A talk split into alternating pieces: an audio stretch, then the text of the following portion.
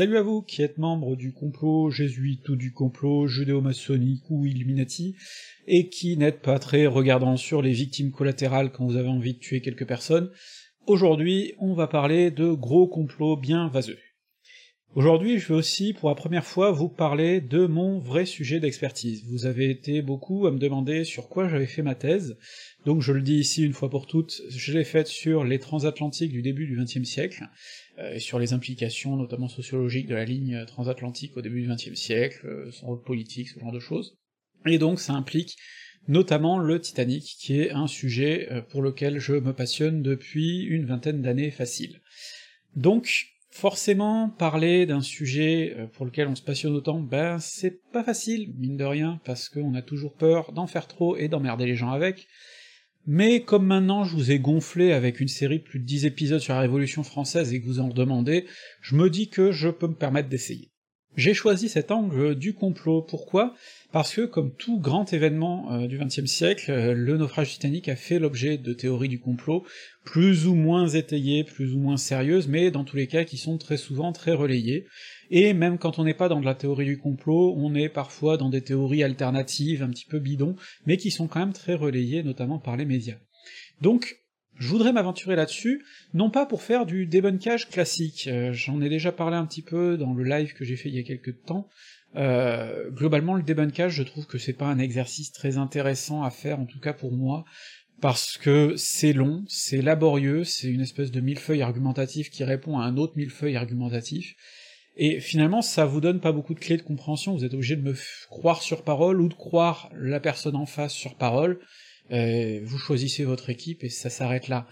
Moi, ce qui m'intéresse ici, c'est plutôt de comprendre comment aborder ces théories du complot, d'où elles viennent, comment on peut peut-être un peu mieux lutter, euh, pourquoi des gens ont envie d'y croire aussi, parce que c'est un sujet important.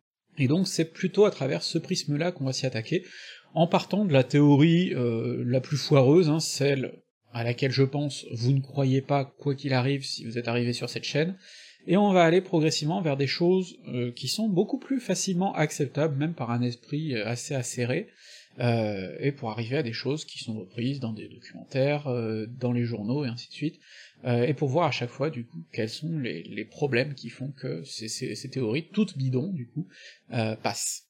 Donc voilà, on va s'attaquer à ça maintenant. Cette première théorie dont je vais vous parler, c'est celle du complot juif, ou maçonnique, ou illuminati, ou jésuites, c'est souvent les jésuites d'ailleurs qui reviennent. Déjà, donc, vous le voyez, euh, ceux qui l'émettent ont du mal à se mettre d'accord sur euh, ceux qui en sont à l'origine, donc ça part mal. L'idée est toute bête, on va aller à la base. Le Titanic a coulé la nuit du 14 au 15 avril 1912, or en 1913 a été créée aux États-Unis la réserve fédérale.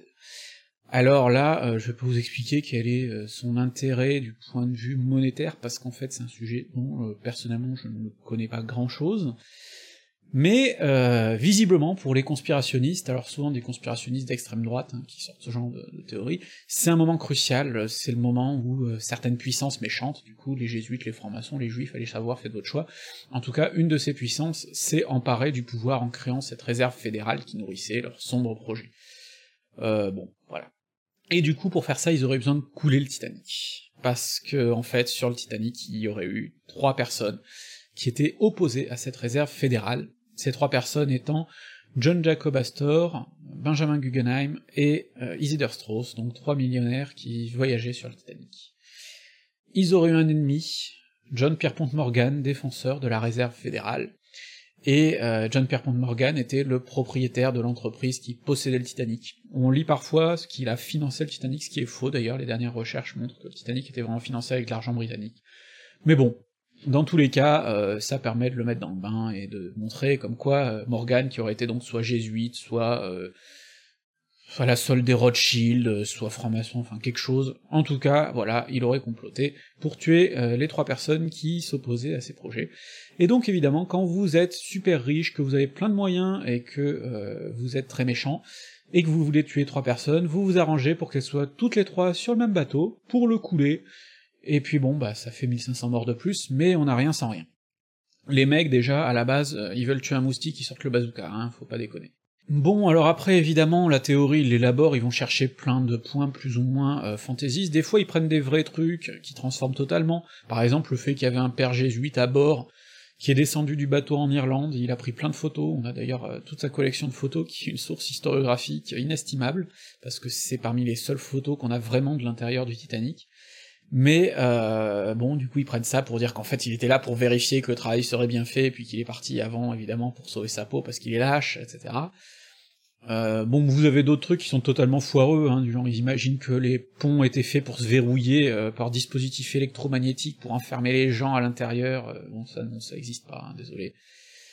Et donc, évidemment, cette théorie-là, bon, elle peut se démonter assez facilement. De toute façon, je pense qu'aucun de vous n'y a cru. Ce qui est intéressant, c'est de voir comment elle a été créée. Donc déjà, par exemple, euh, les trois victimes, en fait, n'ont jamais parlé de la réserve fédérale, je peux pas vous dire qu'elles étaient pour ou qu'elles étaient contre, j'ai jamais rien trouvé euh, comme déclaration de ces personnes à leur sujet, donc en tout cas, c'était pas les opposants principaux, ça c'est sûr.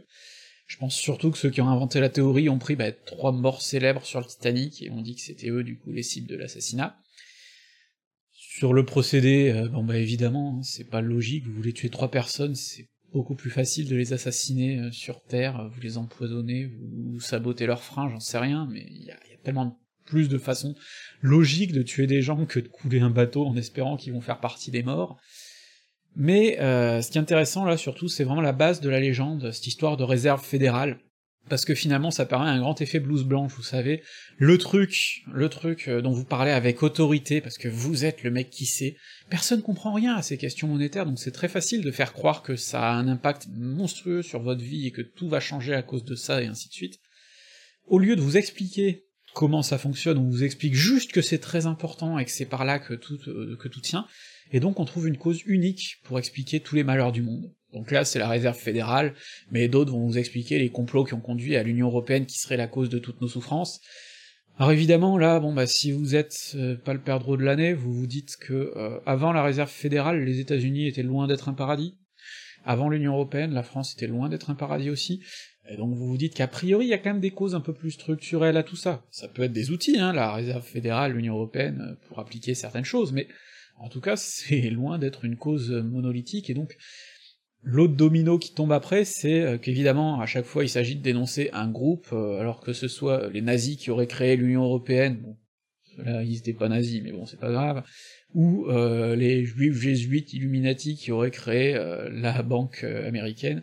Bon, dans tous les cas, ce qui est évident, là, c'est qu'on essaie de stigmatiser un groupe précis, parce que dans le conspirationnisme et surtout dans la critique du capitalisme venu de l'extrême droite, le but c'est quand même de dénoncer un groupe précis qui domine le monde, parce qu'on aspire à prendre sa place. On n'espère pas forcément à changer le monde, hein. euh, c'est pas le but, c'est plutôt d'arriver à, à prendre la place. Donc clairement, là, la cible, bon, bah, elle change selon euh, qui émet le, complot, mais dans tous les cas, le procédé reste le même. À noter d'ailleurs que c'est pas nouveau, hein, le coup du Titanic euh, coulé par les juifs capitalistes, vous le trouviez dans un film de propagande nazi de 1943, tourné à la demande de Joseph Goebbels himself, hein. euh, cette histoire est d'ailleurs assez fascinante, peut-être qu'un jour je vous la raconterai en vidéo. Et donc ils avaient fait ce film nazi de propagande, qui n'est d'ailleurs jamais sorti en Allemagne, et dans lequel euh, on montrait que le Titanic avait coulé à cause des méchants capitalistes britanniques juifs euh, au nez crochu, et que évidemment les victimes c'était les pauvres immigrants allemands qui eux étaient bravement morts dans le naufrage. C'est quelque chose qui finalement est bien ancré, et je crois que la leçon surtout qu'il faut retenir, c'est que toute critique du capitalisme n'est pas forcément saine par nature, qu'il y en a certaines qui sont sacrément nauséabondes, que quand ça s'associe pas à une critique des structures et que ça se focalise juste sur certains groupes qu'on essaie de dénoncer, ça peut très vite amener à des trucs vraiment crades, et donc le complot mondial, quand on commence à croire à un complot unique d'élite qui s'organiserait dans, le secret, ça devient emmerdant, et euh, là il faut s'en méfier. Mais le problème c'est que si vous y croyez, en fait, il y aura aucun argument qui vous permettra, qui me permettra de vous convaincre, puisque vous croirez que je fais partie du complot. C'est pour ça que c'est pas sur celui-là que je vais m'attarder. Je vais essayer de passer plutôt sur des, complots plus intéressants, puisqu'on va parler de complots pluriels. C'est-à-dire que croire au complot mondial, bon bah si vous y croyez, je suis désolé, je peux, je peux rien pour vous. Croire par contre à des complots au pluriel, ponctuels, pour cacher des événements, pour euh, justifier une guerre ou justifier une magouille, euh, des arnaques, des mensonges, des intoxications, des opérations sous faux pavillon par exemple, ça c'est des choses dans l'histoire on en trouve à l'appel, hein, euh, des, complots, des choses qui ont été à l'opposé de la version entre guillemets officielle, il euh, y en a plein dans l'histoire, ça c'est très nombreux, et donc c'est normal de se poser des questions euh, sur justement est-ce qu'il n'y a pas eu des, des, des vérités cachées autour d'un événement? C'est pas malsain en soi de se poser la question, et là, je pense qu'il faut faire attention à l'anticonspirationnisme primaire qui consiste juste à dire tu nies la vérité officielle donc tu dis de la connerie.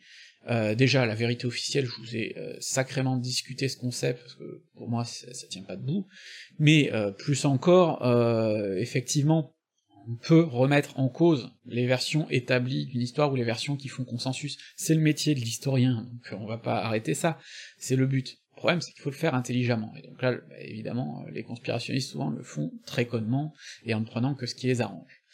Mais il y a donc des choses qui peuvent poser question, et maintenant, ce dont je vais vous parler, c'est justement des théories euh, qui posent potentiellement question, qui se basent souvent sur des faits, qui peuvent, en tout cas, qui auraient pu vous convaincre euh, si vous n'étiez pas informé, et donc c'est là-dessus qu'on va s'intéresser maintenant. Pour moi, la théorie la plus emblématique, déjà, des, théories euh, conspirationnistes sur le Titanic, c'est la théorie de Robin Gardiner, quelqu'un qui a écrit un bouquin dans lequel il affirme que le Titanic n'a jamais coulé. Et là, vous vous dites, si je le prends vaguement au sérieux comme exemple, euh, c'est que je dois avoir pété un câble, parce que franchement, euh, le Titanic n'a pas coulé, c'est gros comme mensonge.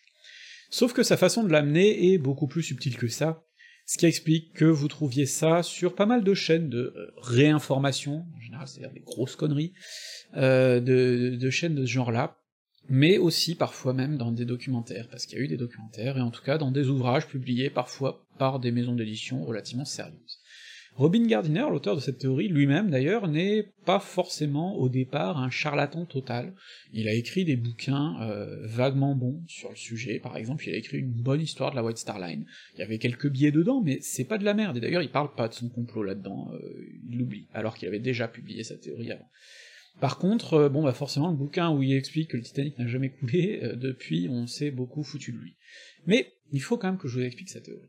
Sa théorie part du fait tout à fait authentique que le Titanic avait un navire jumeau, l'Olympique, construit un peu moins d'un an auparavant, en 1911. L'Olympique euh, lui ressemblait euh, très fortement, même s'il y a des différences entre les deux qui font que euh, quand on a un œil un petit peu exercé, on repère lequel est lequel très très facilement, mais c'était des navires jumeaux. C'est une pratique courante hein, dans la navigation, on produit des navires un peu en série, on améliore évidemment les derniers modèles, mais enfin ça permet de faire pas mal d'économies, et donc le Titanic faisait partie d'une série de trois navires, il était le deuxième. L'Olympique, euh, il se trouve que en septembre 1911, alors qu'il était en service depuis quelques mois, il a eu un accident assez grave. En fait, il s'est mangé un croiseur de combat en sortant du port de Southampton. Euh, ce croiseur de combat, le Hawk, en plus, il avait une étrave conçue pour euh, couler les navires en les éperonant, donc c'était pas de la gnognotte, et euh, il, a été attiré par l'Olympique, en fait, et il a percé des grands trous dans sa coque. Alors évidemment, la traversée a été annulée. Les dégâts sur les photos sont très spectaculaires, les dégâts sur l'Olympique, ben, on voit des grandes brèches plus grandes que les individus qui se tiennent derrière. Sur le Hawk, ben, le navire était complètement foutu, en plus il était vieux. Alors, ce qu'on sait aujourd'hui, c'est que bon bah l'accident euh, était spectaculaire mais pas si grave, l'Olympique a pu aller jusqu'au chantier de Belfast par ses propres moyens, il a été réparé là-bas, et il a pu continuer sa carrière tranquillement, et on sait très bien à peu près tous les détails des procédures et des événements, puisqu'il y a eu un gros procès pour savoir euh, sur qui on allait faire, euh, évidemment, peser le coût financier, parce qu'il y avait quand même un croiseur de la Navy à rembourser, et des travaux assez chers sur l'Olympique. Mais bon, l'Olympique a continué sa carrière. Sauf que pour Gardiner, ben c'est faux. Pour Gardiner, les dégâts étaient bien plus grands, et donc l'Olympique était condamné, il fallait le bazarder. La White Star aurait eu une idée, ils se seraient dit qu'ils allaient plutôt faire croire que l'Olympique était le Titanic, qui était mieux assuré selon Gardiner, et qu'ils allaient couler ce faux Titanic euh, pour toucher l'assurance. Et donc pendant ce temps, le vrai Titanic serait déguisé en Olympique et il continuerait sa carrière, et l'Olympique a effectivement continué sa carrière jusque dans les années 30. Là, le problème, évidemment, euh, c'est que vous sentez tout de suite euh, l'entourloupe. Hein, euh, c'est compliqué quand même de couler un bateau juste pour toucher l'assurance. Bon, mais Gardiner explique que ça s'est fait, euh, voilà. Alors, quelle question poser? Bon, bah Gardiner apporte euh, pas mal de faits, Et il y a des faits authentiques, hein, le fait que l'Olympique et le Titanic se sont trouvés en même temps dans les chantiers en mars 1912, juste avant le départ du Titanic par exemple, c'est vrai, on a les photos. Euh, et les deux navires à l'époque se ressemblaient beaucoup plus qu'à la fin d'ailleurs, donc euh, c'est d'autant plus troublant. Euh, il y a plein de petits faits comme ça qu'il prend, la collision avec le Hawk est tout à fait vraie, et ainsi de suite. Simplement, on pourrait répondre ensuite point par point à tous ces arguments, et il y a des gens qui l'ont fait. Ce serait très long. Et en fait, c'est aussi un des problèmes quand on veut répondre à des théories du complot, c'est que souvent vous avez quelqu'un qui vous balance mille feuilles d'arguments, il y en a vraiment beaucoup, beaucoup, beaucoup, et il faut répondre à tout, et c'est épuisant, et c'est long, et c'est laborieux, et souvent, bah, les gens vont pas jusqu'au bout de toute façon, donc c'est le mec qui a parlé en premier qui gagne. Et donc c'est le conspi qui gagne. Là, moi, ce que je vous incite plutôt à faire, c'est de vous poser les bonnes questions. Les bonnes questions qui peuvent démonter en une seule phrase, en une seule question, cette théorie, bah, la première c'est est-ce que l'opération est rentable? Alors l'opération ne l'était pas du tout, puisque euh, le Titanic était sous-assuré. Il avait coûté 1 500 000 livres, il était assuré pour un million de livres. Ça faisait quand même le tiers du navire, le tiers du prix du navire qui aurait été perdu dans l'opération, donc c'était pas super rentable. D'autant qu'il y aurait des coûts extérieurs en plus, parce que pour couler le navire, pour le déguiser en olympique, il aurait fallu euh, quand même faire des transformations, il aurait fallu payer des gens pour qu'ils ferment leur gueule jusqu'à la fin de leur jour, ça coûte cher, Surtout que là, on parle pas de 10 personnes, hein, on parle de tous les ouvriers des chantiers, c'est-à-dire euh, plusieurs milliers de personnes à payer jusqu'à la fin de leur jour. Ça fait beaucoup de monde, ça fait beaucoup de monde et donc très cher. Et puis en plus, il aurait fallu assumer quand même le fait que le dernier navire d'une compagnie qui coule lors de sa première traversée, ça fait de la mauvaise pub, donc un certain manque à gagner après. Donc vraiment, l'opération était déjà pas rentable à la base, mais en plus elle coûtait quand même pas mal d'argent. Pour un truc pas rentable, c'est quand même vachement con. Donc, cette question-là suffit à griller la théorie. Donc voilà. Il suffit déjà de se poser la bonne question et vous avez plus besoin d'aller chercher d'autres arguments. On peut en poser d'autres. Est-ce que c'était faisable? Bon bah là, est-ce que c'était faisable? Ça demandait quand même beaucoup de travail, il fallait changer le numéro de série partout, parce que oui, sur l'épave, c'est pas le numéro de série de l'Olympique qui est inscrit sur les machines et sur tout ça, c'est celui du Titanic, donc ça veut dire qu'il aurait fallu changer toutes les pièces. Euh, ça aurait demandé comme je l'ai dit, de corrompre plein de monde, parce qu'il y avait plein de témoins, plein de gens. Bah, les gens qui avaient servi sur les deux navires, par exemple, euh, ils savaient hein, qu'ils étaient pas sur le bon, du coup, si, la théorie est vraie. Donc il a bien fallu les payer à un moment ou à un autre. Donc euh, non, là c'était pas faisable, de toute façon. Et puis, la dernière question qu'on peut se poser, c'est la question de la contextualisation, c'est qu'est-ce qui se passait pour la White Star Line, donc la compagnie du Titanic, quand il y avait un gros accident comme ça, qu'est-ce qu'on faisait? Et là, il n'y a pas à chercher bien loin, puisqu'en fait, cinq ans avant, la White Star a connu un accident assez désastreux, c'est l'accident du Suevik. Et ça, je vais vous en parler rien que pour vous montrer les images, parce qu'elles sont stupéfiantes. Le Suevik, c'était un petit navire qui allait jusqu'en Australie. Euh, la ligne australienne de la White Star était assez secondaire, donc c'était pas des grands navires, mais quand même, c'était un navire euh, de bonne qualité, il avait que 6 ans, il était assez récent, et malheureusement, il est passé au sud des côtes britanniques dans une tempête, euh, enfin du brouillard en tout cas, près de rochers, et il a fini sur les rochers. Alors, il n'y a pas eu de mort, puisque c'était près des côtes, on a pu évacuer les gens assez vite, mais par contre, avec la marée et tout ça, sur les rochers, le bateau il s'est encore plus abîmé qu'à la base, et donc euh, le bateau était foutu, en tout cas, les experts ont dit que tout le tiers avant du navire était foutu. La White Star allait-elle jeter le navire pour autant? Ben non. Ils ont trouvé une meilleure solution. Avec de la dynamite, ils ont découpé le navire en deux. Ils ont gardé tous les deux tiers arrière, qu'ils ont remorqués jusqu'à Southampton, et ils ont fait construire une partie avant sur mesure dans les chantiers de Belfast. D'ailleurs, c'est l'architecte du Titanic qui s'en est chargé.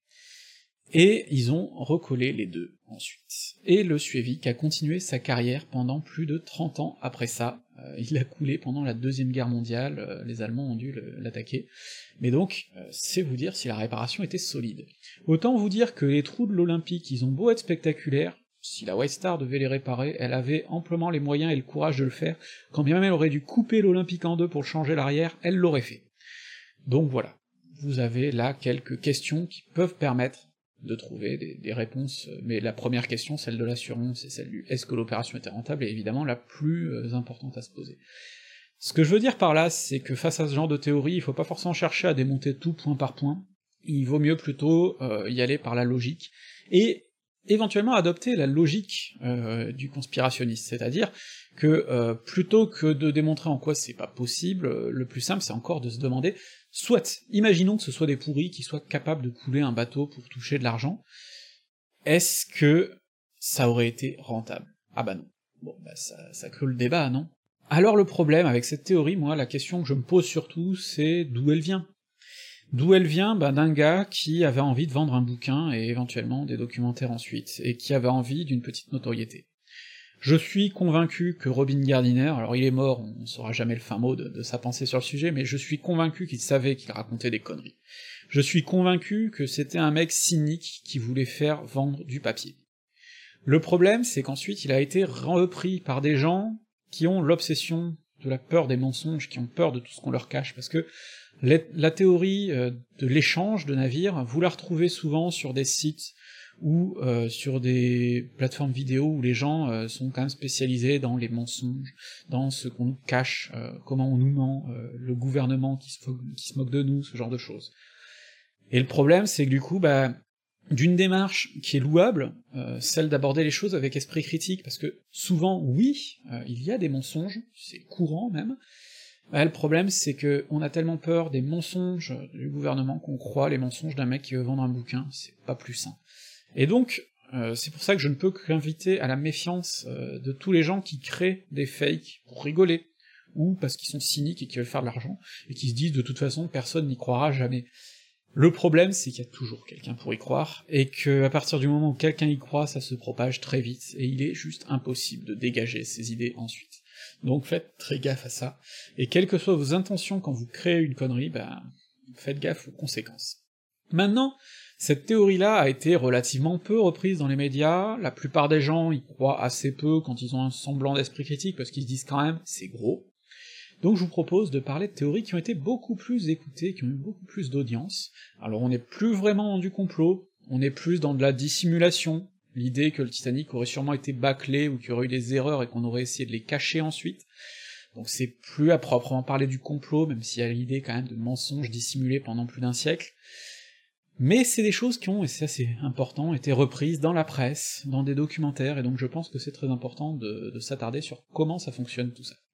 Le premier de ces éléments, très souvent repris euh, dans la presse, j'en ai parlé dans un article il y a assez longtemps, euh, c'est la question des rivets du Titanic, ou de façon générale de l'acier du Titanic qui aurait été de mauvaise qualité, et enfin récemment des chercheurs auraient fait euh, la découverte de la vérité, et auraient pu montrer à tout le monde que oui, l'acier du Titanic était vraiment de mauvaise qualité, et que c'est à cause de ça qu'il a coulé.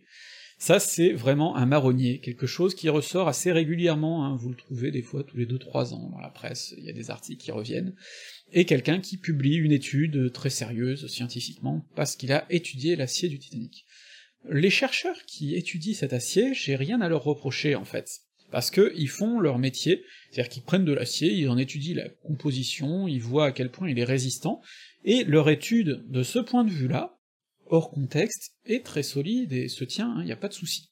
Le problème, c'est que ils font pas ça en collaboration avec des historiens, ou alors ils le font uniquement avec des gens qui leur disent ce qu'ils ont envie d'entendre, et du coup, il y a peu de contextualisation. Parce que bon, leur conclusion, elle casse pas trois pattes à un canard quand on les regarde. Leur première conclusion, c'est en gros que l'acier est de moins bonne qualité que l'acier d'aujourd'hui. Oui, effectivement, il a plus d'un siècle. En 1912, on faisait pas de l'acier d'aussi bonne qualité qu'en 2019. La deuxième conclusion, c'est que c'est un acier qui casse facilement, après avoir été immergé dans de l'eau froide. Oui, effectivement, euh, l'acier du Titanic a passé plus d'un siècle par 4000 mètres de fond, il casse facilement. Il y a peut-être des raisons qu'il soit assez fragilisé. Donc, globalement, déjà, euh, oui, c'est des conclusions qui sont solides, mais qui en fait n'ont pas grand intérêt, et ça, évidemment, les journalistes qui rapportent les conclusions de l'étude n'ont pas le recul pour le dire, ou ne cherchent pas à avoir le recul pour le dire. D'autre part, on peut aussi faire de la contextualisation avec le présent, chercher des cas présents, parce que, quand même, oui, l'acier du Titanic serait pas solide, est-ce que c'est ça qui a causé le naufrage? Est-ce que de l'acier plus solide aurait sauvé le Titanic? Ben en réalité, on sait que non. On sait que non parce que aujourd'hui, là, tout récemment, il y a une dizaine d'années, euh, l'Explorer, qui était un paquebot solide, un paquebot conçu pour la navigation en zone polaire, ce qui n'était pas le cas du Titanic, conçu pour résister à la glace, eh bien a heurté euh, les glaces et a coulé. Il n'y a pas eu de victime, heureusement, parce que aujourd'hui on sait quand même un peu mieux sauver les gens, mais euh, il n'empêche qu'il a coulé, il a été ouvert, tout simplement, et qu'il a coulé d'un coup, alors que sa coque était dans un acier moderne, certifié, de bonne qualité, donc bien meilleur que le Titanic, soudé en plus, il n'y avait pas les rivets qu'on accuse souvent d'avoir fait sauter les, plaques du, Titanic, donc bien plus d'atouts que le Titanic, ce navire, et pourtant il a coulé tout pareil.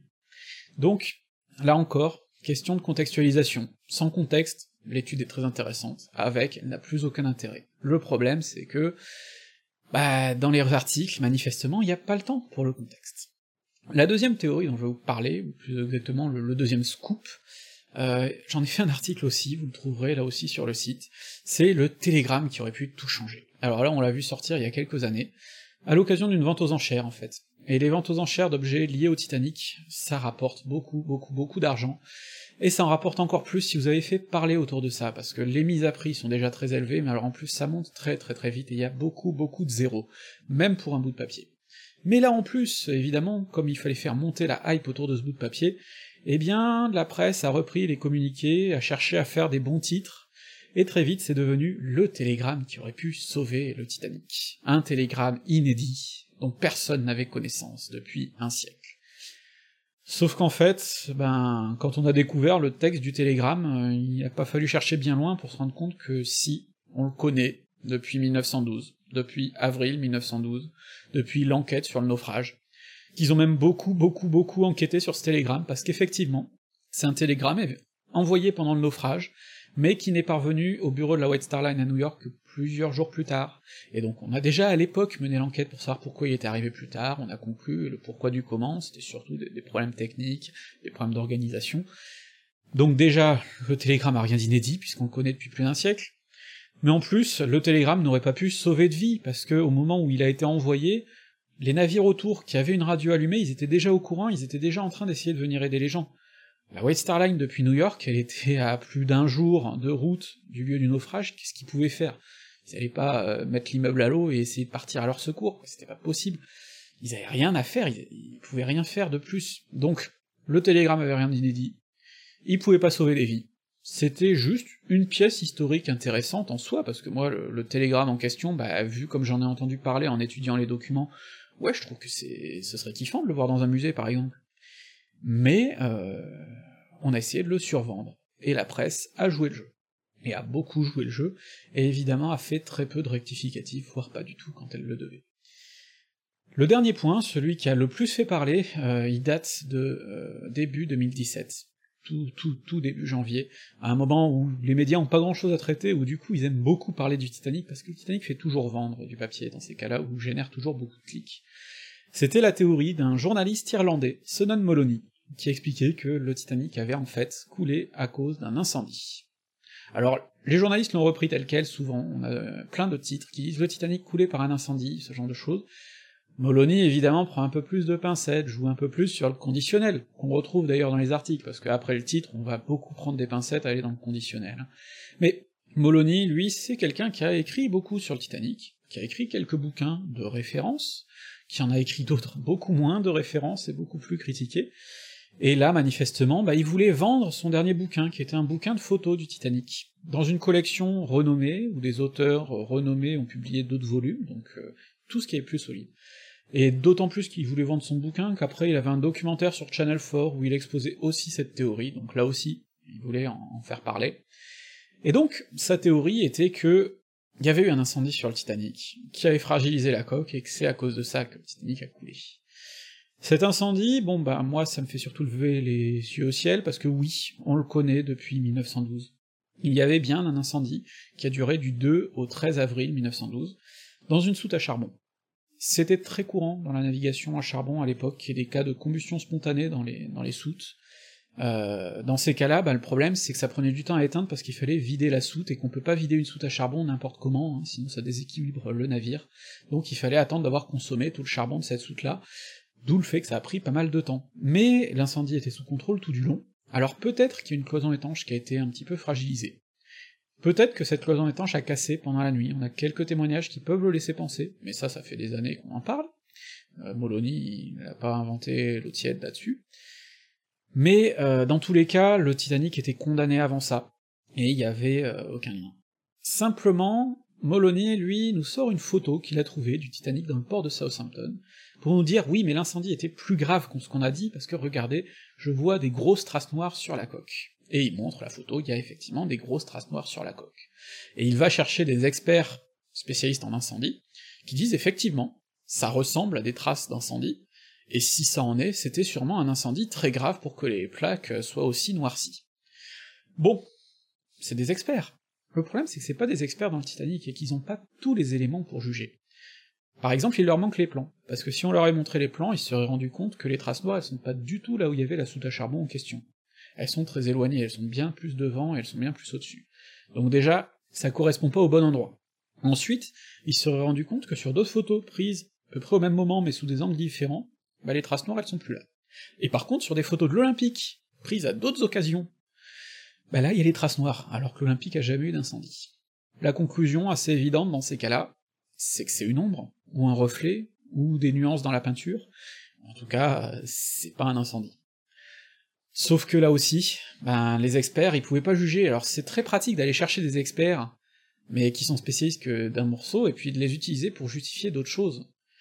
Euh, on peut appeler des experts et les faire parler d'un sujet qu'ils connaissent pas, et puis utiliser leur expertise pour appuyer tout ça. C'est un procédé très malhonnête en termes d'argument d'autorité, mais c'est un procédé dont beaucoup de gens abusent, euh, y compris dans les médias généralistes d'ailleurs parfois.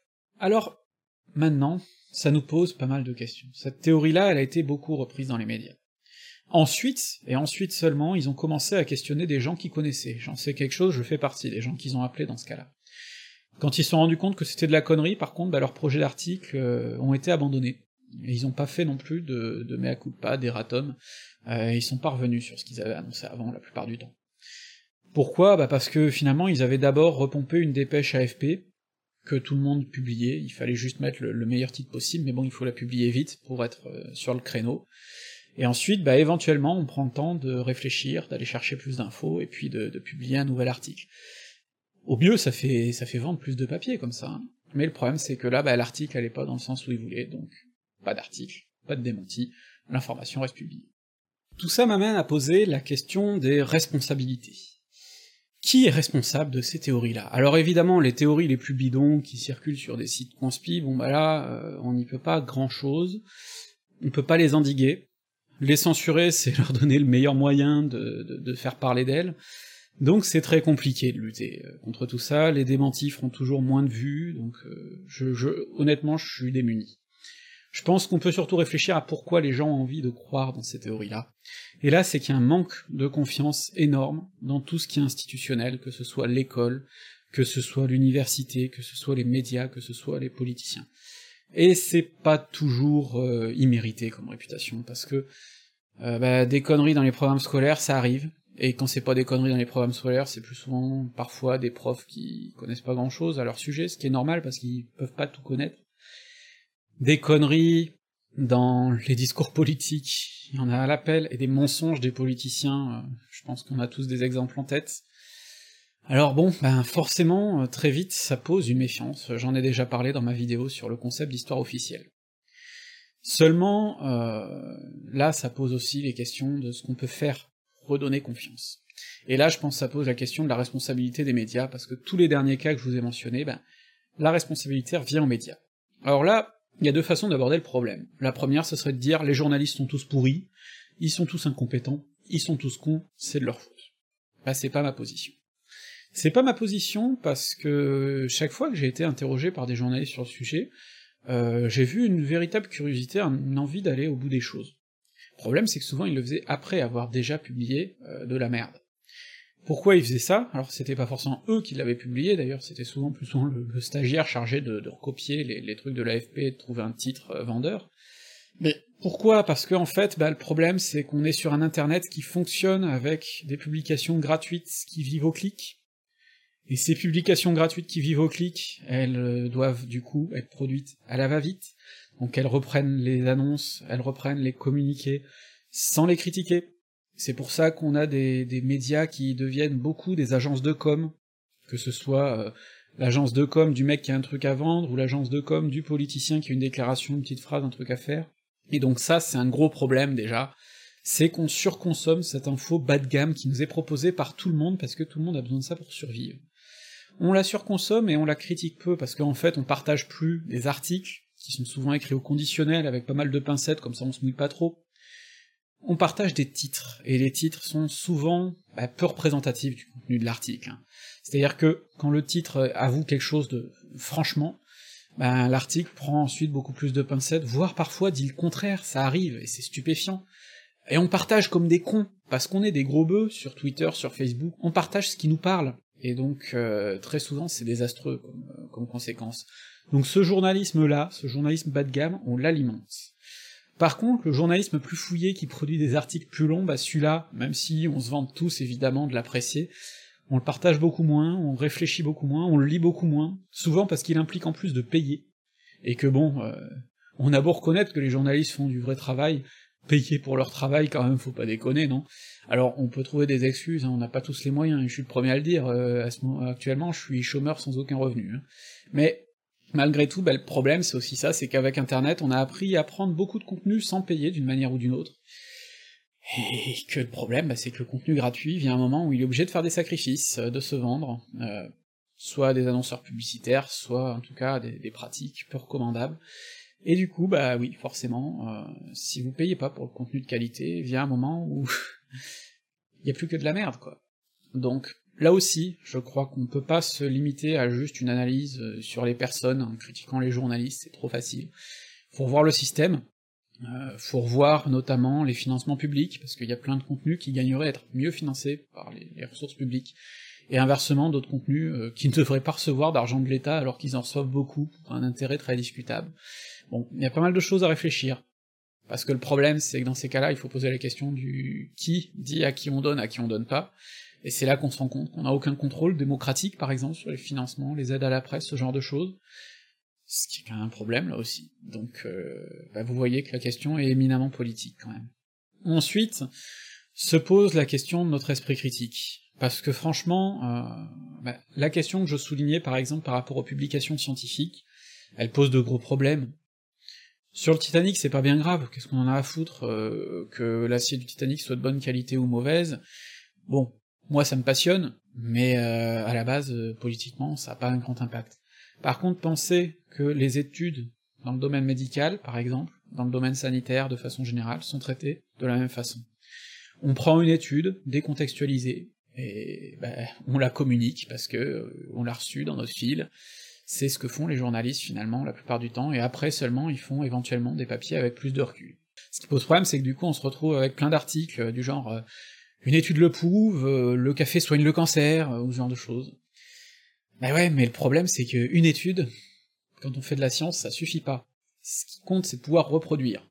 Oui, vous pouvez peut-être, euh, si vous avez de la chance, prouver, avec un protocole scientifique, que faire courir des gens à poil sous la pluie, ça guérit le cancer. Parce que peut-être que vous tomberez sur des gens qui, après avoir couru à poil sous la pluie, euh, auront une particulièrement bonne rémission de leur cancer, euh, parce que ben, leur physiologie fait que. Le problème, c'est que si vous n'êtes pas capable de le reproduire plusieurs fois, bah, vous ne trouverez pas que euh, courir sous la pluie guérit le cancer. Et le problème, c'est que nos médias, trop souvent, se contentent d'une seule étude pour affirmer un truc. Alors, ils vivons au conditionnel. Le problème, c'est que ça fait que du coup, plein de gens sont super perméables à tout un tas de pseudosciences. Et je vous laisse imaginer les conséquences euh, si au lieu d'aller en chimio, vous vous mettez à boire du café parce que vous avez lu que peut-être ça soignerait le cancer. Je vous laisse imaginer les conséquences si vous arrêtez de vous protéger parce que vous avez lu que euh, y a quelqu'un euh, quelque part qui a guéri spontanément du sida et donc bon bah c'est bon, on a trouvé la solution. Et ça pose tout un tas d'autres problèmes du point de vue sanitaire. On est dans un pays, en France, où les gens continuent à croire à l'homéopathie, c'est-à-dire basiquement bouffer du sucre, où les gens continuent à croire à cette connerie qui est la psychanalyse, qui a fait beaucoup, beaucoup, beaucoup de mal, notamment je pense sur tout ce qui tourne autour de l'autisme et pas mal d'autres choses on continue à être un pays justement où des gens croient que les vaccins donnent l'autisme, euh, ce qui prouve qu'ils ont rien compris au vaccin et qu'ils ont rien compris à l'autisme.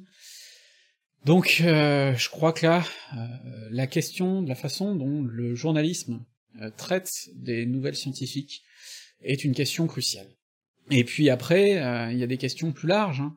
les questions de notre rapport à l'esprit critique et aux publications, parce que bah, souvent on prend ce qui nous arrange et on évite d'être regardant dans ces cas-là, ou ce qui nous parle. C'est vrai que ces théories comme quoi euh, bah, les patrons du Titanic euh, c'était des méchants pourris euh, et que ils ont tout caché alors qu'en fait ils avaient tout saboté et tout. Ah mon petit cœur d'anticapitaliste il frétille dans ces cas-là c'est sûr. Sauf qu'en vrai, bah non, ça marche pas comme ça, et les analyses à faire sont beaucoup plus subtiles, parce que oui, on peut faire des analyses politiques sur le naufrage du Titanic, encore faut-il les faire de façon un peu plus subtile que ça, et j'en ai parlé d'ailleurs là aussi dans un article. Ça pose par exemple aussi la question de la conception des documentaires, parce que les documentaires, c'est souvent le même schéma. Vous allez avoir la quasi-totalité des documentaires que j'ai vus sur le Titanic, qui étaient de la grosse daube, avec ou bien du sensationnalisme à deux balles qui fait dire des conneries, ou bien des théories conspi, ou bien des choses complètement ahurissantes. À chaque fois en tout cas, je me suis bouffé les cheveux. Et pourtant, euh, et pourtant, euh, j'ai participé à un documentaire, alors j'ai pas vu, donc je sais pas ce qu'il vaut, euh, j'ai des amis qui ont participé à des documentaires, j'ai vu des gens parfois très sérieux participer à des documentaires et se rendre compte après que c'était de la grosse daube, et qu'on leur faisait dire n'importe quoi. Je parle souvent du documentaire auquel Jean-Clément Martin a participé sur Robespierre, bourreau de la Vendée, où en gros, on finit par lui faire dire des trucs qui étaient l'inverse de ce qu'il disait. On peut penser aussi à la fameuse bouse intersidérale, la révélation des pyramides, où il y a un archéologue qui se retrouve à dire des trucs qui sont l'inverse de ce qu'il pense, en fait, ou en tout cas à être utilisé pour cautionner des trucs, euh, alors qu'il pense tout à fait l'inverse. Donc ça, c'est quelque chose qu'il faut garder en tête. Un documentaire, c'est un travail de montage. C'est très difficile, je pense même que c'est impossible en, faire de, fait, de faire un documentaire qui soit purement honnête. Euh, si moi-même je devais faire un documentaire sur le Titanic, il y aurait forcément des biais, ne serait-ce que par l'utilisation de l'image, et c'est pour ça que moi je ne vous mets pas d'image animée euh, dans les vidéos, parce que c'est une forme de manipulation. Euh, c'est pas forcément une mauvaise manipulation, hein, mais simplement moi je considère que par rapport à mon contenu, ben, ça marche pas, il faut pas. Simplement, là aussi, c'est donc des choix éditoriaux. On peut pas juste dire c'est de la merde, regardez pas il y a tout un tas de documentaires merdiques qui peuvent, pour un ou tel aspect, euh, valoir le coup d'être regardés. L'important c'est d'apprendre à être critique soi-même vis-à-vis de ces documentaires, pas parce que quelqu'un vous aura expliqué par A plus B que c'est de la merde, mais parce que vous-même, vous aurez appris à vous poser les bonnes questions, et à avoir des petites alertes qui s'activent quand on vous dit tel truc ou tel autre, et que là vous vous dites hum, il y a une faille dans le raisonnement quand même. Là il passe un peu vite, là il se contredit, là, et ainsi de suite, et ainsi de suite c'est beaucoup plus sur ce genre de démarche, je pense, qu'il faut s'orienter, que sur du débunkage méthodique. Parce que le problème, c'est que par exemple, pour débunker la conférence de 3h30 où Asselineau dit des conneries sur l'histoire de France, bah, il me faudrait trois fois plus de temps. Alors, déjà s'enfiler une vidéo de 3h30 d'Asselineau, même des gens de l'UPR ont du mal, alors s'il s'agit de s'enfiler une vidéo de 12 heures d'Histonie des montants Asselineau, je vous laisse imaginer l'intérêt totalement nul du truc. Donc dans ces cas-là, on est obligé euh, de se focaliser, non pas euh, sur tous les petits points, mais sur des analyses plus globales. Et c'est ce qui me semble le plus important. Pour moi, du coup, euh, je ne crois pas au fact-checking. Déjà parce que je crois qu'en fait, le fact-checking, ça devrait être le boulot de base du journaliste, et que le fait que des journaux aient des rubriques où ils font spécialement du fact-checking, bah, ça pose question sur le reste de leur contenu, en fait, déjà. Je ne crois pas non plus aux lois sur les fake news, alors ça c'est la pire des conneries, parce que bon ben qui décide ce qui est vrai, ce qui est faux, c'est quand même chaud. De la même façon d'ailleurs que j'ai du mal avec les lois mémorielles pour les mêmes raisons, parce que ça limite euh, la sphère de la recherche, je crois juste à la rigueur scientifique, et je crois au débat scientifique, à la controverse, et je crois qu'on doit surtout démonter les idées de merde en expliquant comment on fait pour les démonter, pas juste parce qu'on n'a pas le droit de dire ça. Et ensuite, je crois que par contre, le plus important, c'est l'éducation aux médias, à la création de l'information, à la modification de l'information. C'est pour ça que je suis fasciné par les projets comme la chaîne d'hygiène mentale, euh, les projets qui ont été menés dans des écoles pour apprendre à des enfants l'esprit critique, comment on manipule les images, ce genre de choses. Tout ça, j'y crois beaucoup. Euh, par contre, expliquer aux gens ce qu'ils doivent croire et répondre avec un effet blouse blanche à un autre effet blouse blanche, j'y crois peu. Est-ce que ça veut dire pour autant qu'il faut jeter les experts? Non. Parce que moi, personnellement, là, cette vidéo, pour la première fois, je vous parle d'un sujet dont je suis expert.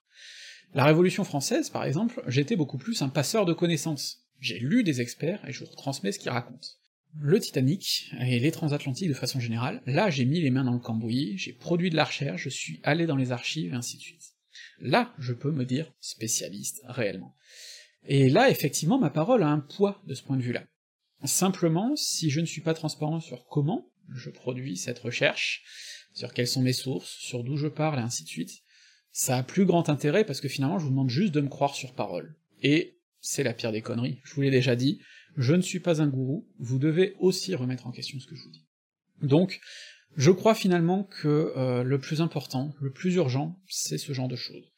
Être exigeant vis-à-vis -vis des médias qu'on consomme, être critique, Ne pas accepter juste des excuses bidons, je pense par exemple à Squeezie qui avait fait une vidéo ultra conspi sur les pyramides, et puis qui après fait juste un tweet d'excuses en disant bon, euh, peut-être que c'était pas très très sérieux ce que j'ai dit.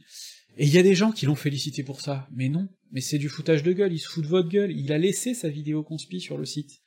De la même manière, quand un grand média laisse une dépêche foireuse après avoir démenti la chose, bah c'est qu'il se fout de votre gueule. Parce que, à tout le moins, il devrait changer son titre à tout le moins il devrait changer son article. Et là, des années après, bah, les articles un peu putassiers, euh, où il disait que le Titanic avait coulé à cause d'un incendie, par exemple, on continue à les trouver, y compris sur des médias supposés respectables. Des documentaires produits par des chaînes respectables et qui en fait font de la merde, il y en a. Des bouquins conspirationnistes qui vous expliquent que Troie était en Angleterre, que les Vikings ont créé un royaume en Aquitaine, euh, qu'Alésia était pas là où on pense qu'elle est, et ainsi de suite et qui font ça à partir d'arguments totalement fallacieux, ben, il y en a publiés par des maisons d'édition sérieuses, avec euh, Franck Ferrand sur la couverture, souvent.